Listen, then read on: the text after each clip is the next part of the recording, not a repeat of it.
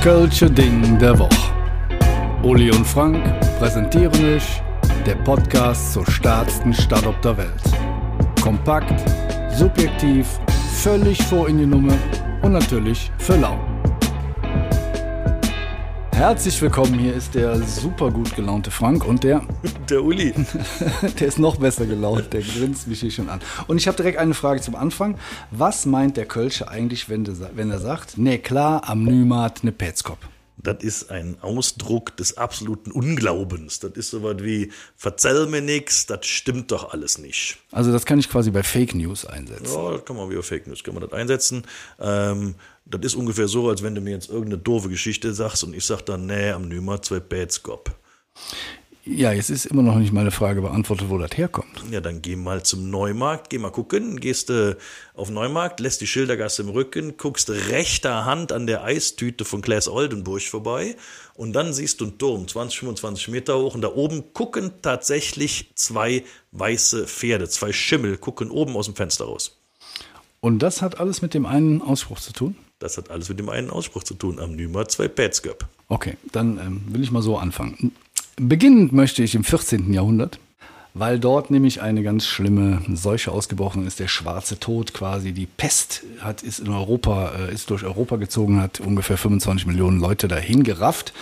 Und in Köln kam diese ähm, unsagbare Seuche im Jahr 1349 an und dort sollen circa, oder hier sollen circa 20.000 Kölner verstorben worden sein, wobei wir ja nur wie viel Einwohner hatten, lieber Uli? Pi mal Daumen 40.000, das heißt, die Hälfte der Kölschen hat's erwischt durch die Pest. Ja, also nicht nur die Hälfte, sondern wenn man jetzt mal, äh, sag ich mal, sich die Stadtteile anguckt, Niel hat 20.000 Einwohner, die wären also komplett fort. Und Mülheim hat 40, also quasi die Hälfte von Mülheim. ja, da lachst du, so ist Ja. das. Ist das doch rein rechnerisch. Ja, rein recht durch. Die, die Ärzte waren total hilflos und haben äh, versucht, irgendwie diese Pestkranken zu behandeln.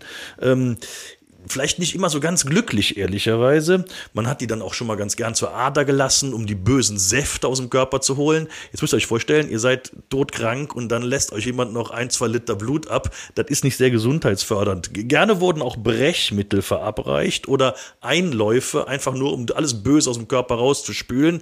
Ist, wenn man krank ist, nicht wirklich hilfreich. Ja, hat auch ähm, definitiv nicht geholfen. Und es gab aber auch nur wenige, die den Pestkranken überhaupt geholfen haben. Das ist so ähnlich wie, sag ich mal, äh, den Leprakranken früher nur wenig Leute geholfen haben. So haben halt auch früher die Leute im 14. Jahrhundert gesagt, äh, Pest, das ist was ganz, ganz Fieses, der nicht nicht dran.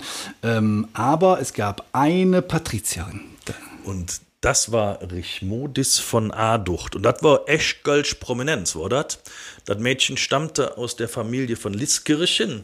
Das waren Gölsche Patrizier. Das war so ziemlich das Wichtigste, was es in Gölle gab zu der Zeit damals. Zusammen mit so ein paar anderen ganz prominenten Familien. Dazu gehörte sowas wie die Overstolz, äh, die Wallrave, später Wallraff, die Familie Grote, ähm, Kannengießer Kleingedank oder auch äh, die Familie Merzenich. Ach, da kriegst du heute noch die leckeren Handbrötchen. die immer noch Brötchen verkaufen heute. Ne? Und das waren die, das waren so die ganze Hochprominenz von der Stadt. Äh, und Richmodis hat auch Joti Hirot, da blieb man so gerne unter sich und hat den Menegin geheiratet. Der hieß nämlich mit Nachnamen von Aducht. Ja, und das, der wurde in Köln der Mengis genannt und äh, war auch Bürgermeister von Köln.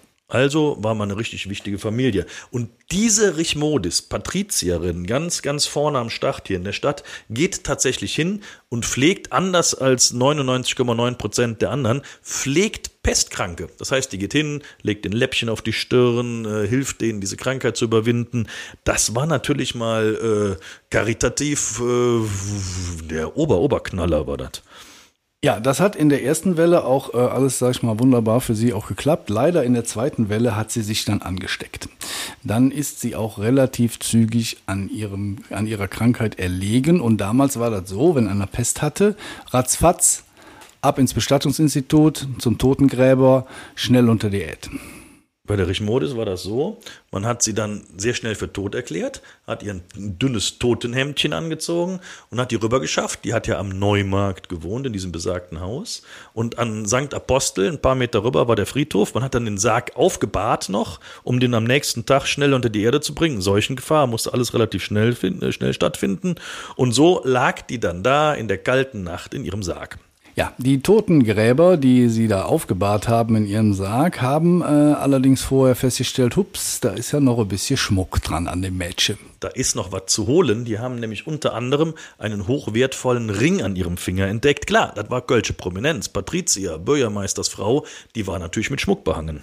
Ja, ähm, also die haben den Sarg quasi wieder aufgemacht und wollten ihr gerade den, äh, sag ich mal, Ring vom äh, Finger ablutschen. Da ist etwas passiert. Erstmal haben die Jungs festgestellt, ach, die ist ja noch ganz warm, die ist ja ja so kalt. Und als sie den Ring vom Finger holen, erhebt sich auf einmal Richmodis aus dem Sarg, richtet sich auf und ruft ganz laut, oh, mir ist es so kalt. Ja, das war quasi die Nacht der lebenden Toten, das Walking Dead von Kölle. Die Zombie-Apokalypse in St. Aposteln. Und äh, dann sind die beiden Jungs ganz schnell abgehauen, die haben mal richtig Schiss gekriegt, waren dann fort und, Meng äh, und ähm, Richmodis wusste natürlich jetzt ja nicht, wie ihr geschah und dachte sich, geh ich halt mal nach Haus. Ist ja nicht ganz dumm, der Gedanke. Ja, ne? da hat sie da geklingelt oder, ne, ich würde mal sagen, geklopft. Dann kam das Gesinde und hat sich, äh, nee, das kann ja nicht sein, also die ist ja tot, also das glauben wir nicht, die haben Angst gehabt, etc. Und äh, dann hat sie sich aber nicht abwimmeln lassen, sondern sie wollte ja nach Hause. Sie stand ja in dem dünnen Totenhemdchen in der kalten Nacht vor ihrer eigenen Tür und hat da ziemlich Randale gemacht, bis das Gesinde dann den Mengis gerufen hat, gesagt, Mengis, Ding Frau steht vor der Boards. Und was hat der Mengis dann gesagt? Naja, der hat, ähm, sag ich mal, relativ unwirsch reagiert. Der hat dann äh, gesagt, Ming Frau ist gut eher Jon zwei Schimmel über de Trepp ob der Turme raff und lure aus dem Dach, als dat Modis wiederkütt. Ich äh, übersetze das mal für unsere Freunde außerhalb Kölns.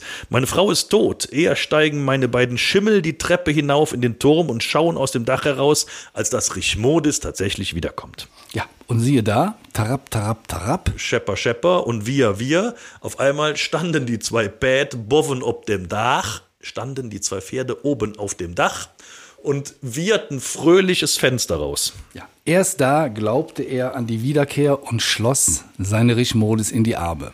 Und äh, dann haben sie sie erstmal ordentlich wieder angezogen, haben sie dann noch ein schönes Leben gehabt und äh, wenn sie nicht gestorben sind, so leben sie noch heute. Das hat in dem Fall tatsächlich wirklich gut funktioniert, weil die war alles andere als tot. Die hat sogar noch drei Kinder auf die Welt gebracht. Ja, die Kölsche Adams Family sozusagen. Wobei ich mal einwerfen möchte, war er wirklich so glücklich verheiratet? Das ist jetzt ein ganz fieser Gedanke, den du ja, da hast. Ein ganz äh, fieser Gedanke. Ja, ja, die, ganz fieser ich, Gedanke. Ich sage, die hat Fieber gehabt und irgendwie war das mit dem ganzen Pflegerei, das war dem Mengis irgendwie zu doof und dann hat er gesagt, komm, die ist gut. So, und dann haben die die dahin gestanden. Ja, wäre eine schöne Gelegenheit gewesen, aber ich glaube mal nicht. Ich glaube, der war sehr verliebt und war sehr glücklich, dass seine Frau wieder da war. Und äh, wollen wir mal an gute Menschen glauben hier. Ja, ne? okay, also dann würde ich doch mit der Liebe beschließen ja. mit, der, mit, der Liebe, mit der Liebe beschließen. Ähm, aber tatsächlich ist da äh, an der ganzen Sage schon ein, ein, wahrer Kern dran, weil als die Pest gewütet hat, und überlegt euch mal, die Hälfte der Kölner Bevölkerung stirbt dahin, waren hier chaotische Zustände. Und ob man da so eine Leichenbeschau da immer so ganz ordentlich gemacht hat und sich alles ganz genau angeguckt hat, sei mal dahingestellt. Ich würde mal sagen, eher nein. Deswegen hat man auch wahrscheinlich mehr als nur einen Menschen unter Umständen lebendig begraben. Bei der Richmodis ist es dann noch ganz gut ausgegangen, ne? Ähm, bei anderen vielleicht nicht mehr ganz so gut. Es gibt ja so ähnliche Legenden noch von anderen Städten und Ecken und Enden, die das gleiche erlebt haben, als die Pest bei denen gewütet hat. Ja, also ich will nicht sagen zum Dank, aber ähm, ich sag mal, es gibt auch ein Kölsch, das Richmodis Kölsch heißt. Und wenn man da mal wirklich mit der feinen Zunge mal, sag ich mal, so trinkt, dann spürt man im Abgang leicht Melaten. Für unsere auswärtigen Freunde, Melaten ist der große Friedhof und äh, was der Herr Mausbach sagen will, ist, es hätte einen leicht, äh, einen, einen, einen Abgang wie vielleicht leichtes Moderwasser vom Friedhof. Ja. Liebe Richmudes Kölschbrauer, falls ihr das hört, das war Spaß. Ja, wir würden, wir würden noch Werbung machen, aber ja, ja, vielleicht aber hat sich das jetzt erlebt. Zahlt ja keiner. Ja. Ähm, Und, äh, hat dann auch nochmal Wolfgang Niedecken die ganze Geschichte aufgegriffen, hat ein wunderschönes Lied äh, ge, äh, geschrieben. Das heißt auch tatsächlich am Nymat 2 Badsköp. Und da verarbeitet er diese ganze Sage nochmal musikalisch. Hätte er muss ich sagen, ne, das ist mal Stadtgeschichte pur in moderne Töne gepackt. Ja, das werfen wir auch in unsere Spotify-Playlist, die ihr natürlich auch abonnieren könnt. Beschließen möchte ich dann doch. Also, wenn euch einer mal Quatsch verzählt, ihr hört Blödsinn an der Theke oder auf der Arbeit oder in den Medien oder von irgendeinem Politiker, einfach erwidern. Am Nymat 2 Badsköp und Jod ist. Wir bedanken uns. Vielen, vielen Dank, Madet Jod, und denke mal dran, am Nymat 2 Badsköp. Tschö. Vielen Dank fürs Zuhören. Und da wir natürlich absolut davon ausgehen, dass euch der Podcast gefallen hat, folgt ihr jetzt natürlich auch bei Spotify und zusätzlich noch auf der Webseite des Köln-Lotsen, köln-lotse.de oder bei dem ganzen Social-Media-Gedöns, Instagram, Facebook und wie sie alle heißen, überall einfach Köln-Lotse gucken. Dann findet ihr uns.